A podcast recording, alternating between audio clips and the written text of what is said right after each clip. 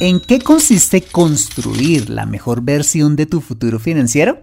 Bueno, pues abróchate los cinturones y descubrámoslo en este arranque de la temporada 2022. Despegamos en 9, 8, 7, 6, 5, 3, 2, 1, 0, and liftoff of Space Shuttle Atlantis mission to build, resupply, and to do research on the International Space Station.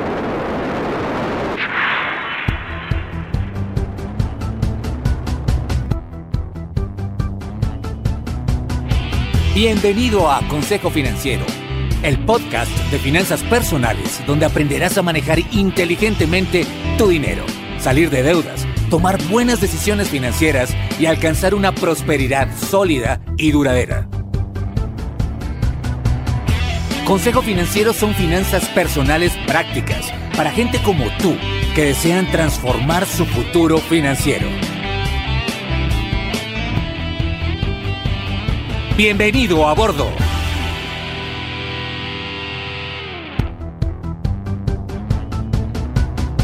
Hola, ¿qué tal? Te doy la bienvenida a esta nueva temporada de Consejo Financiero, tu podcast, tu programa de finanzas personales, donde aprenderás a manejar inteligentemente tu dinero, a salir de deudas, a tomar buenas decisiones financieras de consumo, ahorro e inversión y los principios para alcanzar una prosperidad sólida y duradera. Mira, tener educación financiera es un aspecto esencial para alcanzar tus objetivos de vida. Pues aunque tu profesión o área de conocimiento no sean las finanzas, casi todo lo que hagas en la vida involucrará dinero, por lo que necesitarás saber administrarlo inteligentemente para alcanzar cada una de tus metas financieras. Bueno, pues en Consejo Financiero aprenderás precisamente a eso, administrar inteligentemente tu dinero para alcanzar tus objetivos de vida. Y como siempre, te invito a visitar www.consejofinanciero.com, donde podrás encontrar este y muchos más contenidos de finanzas personales que su seguro van a ser de utilidad para tu vida financiera. Asimismo, te recuerdo que puedes escuchar Consejo Financiero en Spotify, Apple Podcasts, SoundCloud, Spreaker o la plataforma de podcasting de tu preferencia y encontrarme en LinkedIn e Instagram. Bueno, muy bien, y sin más preámbulos, empecemos con el episodio de hoy. Bienvenidos a bordo. ¿Sabes cuántos futbolistas se necesitarían para encontrar un Messi? Imagínate que encontré una estadística muy interesante al respecto en un artículo de La Vanguardia de España, que dice que tan solo uno de 1.800 niños vinculados a la Real Federación Española de Fútbol llega a ser profesional, lo que implica que si se quisiera obtener cinco jugadores profesionales de esta misma cantera, se tendría que contar con cerca de 10.000 jugadores. Ahora, ¿cuántos jugadores se necesitarían para encontrar no solo un futbolista profesional, sino uno de élite como Messi?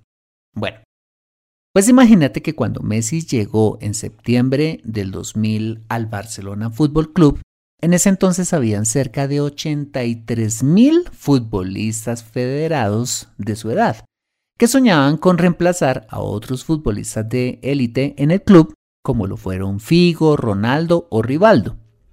¿Qué quiere decir esto? Fácil, que se necesitan cientos de miles, quizás millones de jugadores para encontrar un Messi. Bueno, y si esto es cierto, ¿qué sentido tendría para un niño vincularse a su liga local si va a ser casi que imposible que pueda llegar a ser como Messi o al menos un futbolista profesional en su país. Bueno, pues aunque no tenga el talento necesario para ser el próximo Messi, Cristiano Ronaldo o sea el futbolista de élite que admire, puede disfrutar, pues empezando pues por la práctica del deporte como tal. Y aunque no llegue ni siquiera a ser profesional, Quizás, sí con esfuerzo y disciplina, podría llegar a ser mm, uno de los mejores futbolistas de su club local. Quizás uno de los mejores jugadores de su región o estado. O tal vez llegue a ser uno de los mejores jugadores de su liga universitaria. Y hacer tantos goles y lograr tantas hazañas y ser tan exitoso como sus héroes en las grandes ligas del planeta. es decir, tener un éxito al alcance de sus posibilidades. Bueno, ¿y qué tiene que ver todo este discurso futbolístico con finanzas personales? Bueno, pues como imaginarás, tiene que ver mucho, porque en la vida financiera pasa lo mismo. No todos llegaremos a ser millonarios como Warren Buffett o Bill Gates, pero si nos esforzamos y tenemos orden y disciplina y aplicamos los principios correctos, podremos llegar a ser emprendedores respetados en nuestra ciudad o país. Mm, viviremos cómodamente de nuestra profesión o carrera. Podremos quizás retirarnos a los 40 años sin tener la obligación de seguir trabajando o simplemente podremos ser quien saque de la pobreza a nuestra familia.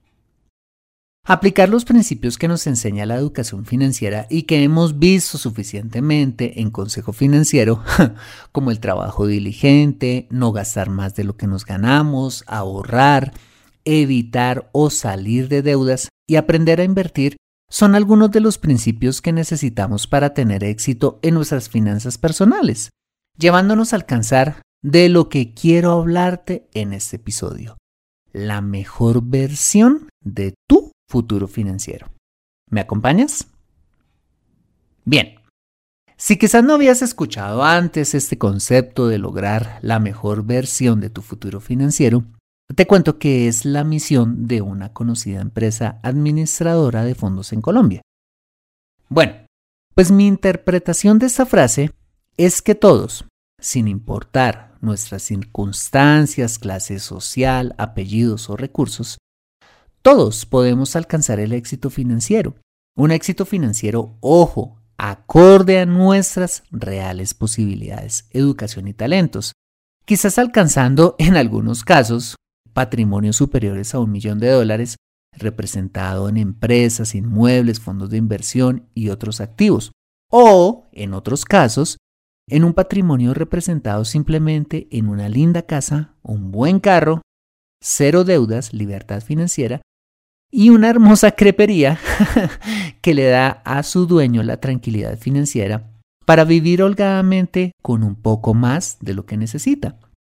Este éxito financiero es lo que yo llamo una prosperidad sólida y duradera. Ahora, ¿será que el dueño de la crepería es menos exitoso que el gran empresario que ha logrado construir una fortuna de millones de dólares? Absolutamente no, porque, ojo, el éxito financiero no se mide por el tamaño de nuestro patrimonio, sino porque lo que construyamos, financieramente hablando, claro, sea más que suficiente para proveer nuestras necesidades y nos ayude a alcanzar el máximo nivel de felicidad personal. Eso es muy importante.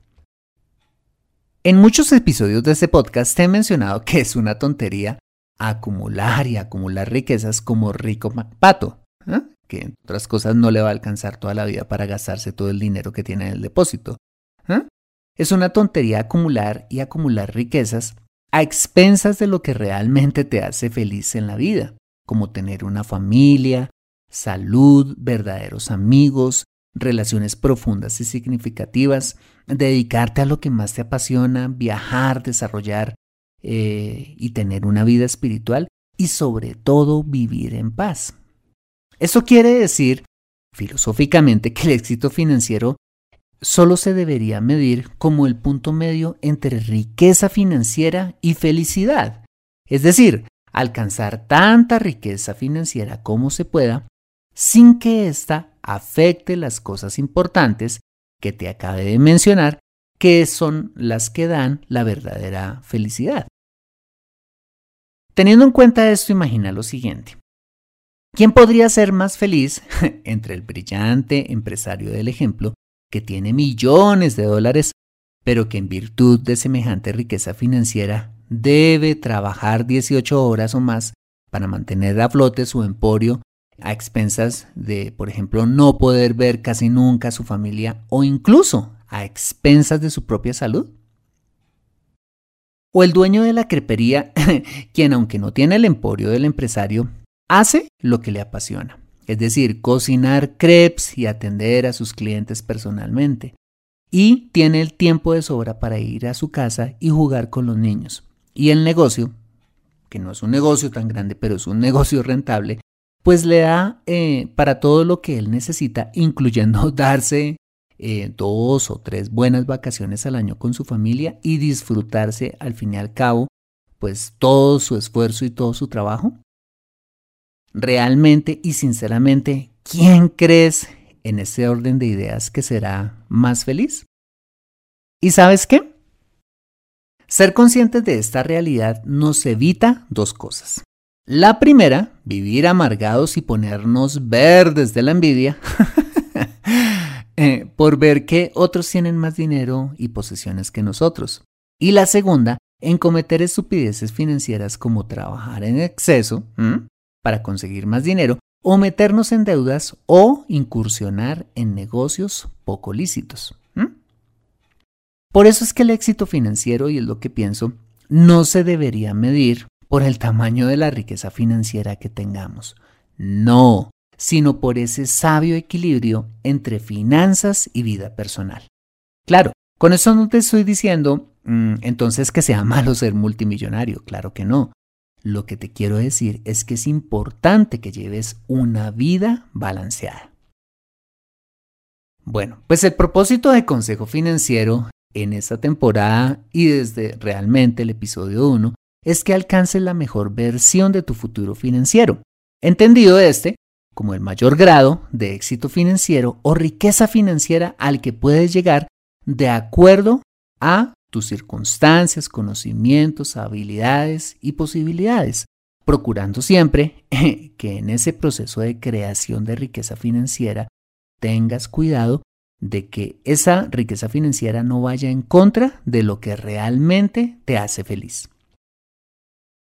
Mira, personalmente no me gustan los podcasters, los youtubers y demás influencers que te prometen convertirte en millonario de la noche a la mañana. Porque de una parte, como ya lo veíamos, es algo muy difícil. Y de otra, porque la creación de la verdadera riqueza financiera no es una carrera de 100 metros, sino una maratón. Es decir, un esfuerzo de largo plazo. Para alcanzar esa mejor versión de tu futuro financiero, que te llevará a tu máximo nivel de riqueza financiera posible. Que aunque no sean los millones de dólares del multimillonario, sí vas a ser tan exitoso y quizás hasta más feliz que él, así no tengas el mismo tamaño de su patrimonio. ¿Qué puedes esperar entonces de consejo financiero si es la primera vez que me escuchas? Bueno, pues que si aplicas los principios financieros que enseño, como ya te lo decía desde el episodio 1, hasta los que escucharás en el futuro, que espero sean muchísimos más, Dios mediante, vas a alcanzar esa mejor versión de tu futuro financiero, cuidando de que las cosas que realmente importan en tu vida no se vean afectadas y seas verdaderamente feliz. Bueno, pues bienvenido a esta nueva temporada de Consejo Financiero en el 2022. Deseo que este nuevo año sea de gran bendición para ti y tu familia y que lo que aprendas aquí te sirva para tener, sinceramente, una vida mejor. Bienvenido a bordo. Mantente actualizado en Consejo Financiero. Bueno, muy bien, este ha sido el episodio número 218 de Consejo Financiero. Si te ha gustado este episodio, házmelo saber con una valiosísima reseña, por favor, en la plataforma donde me escuches.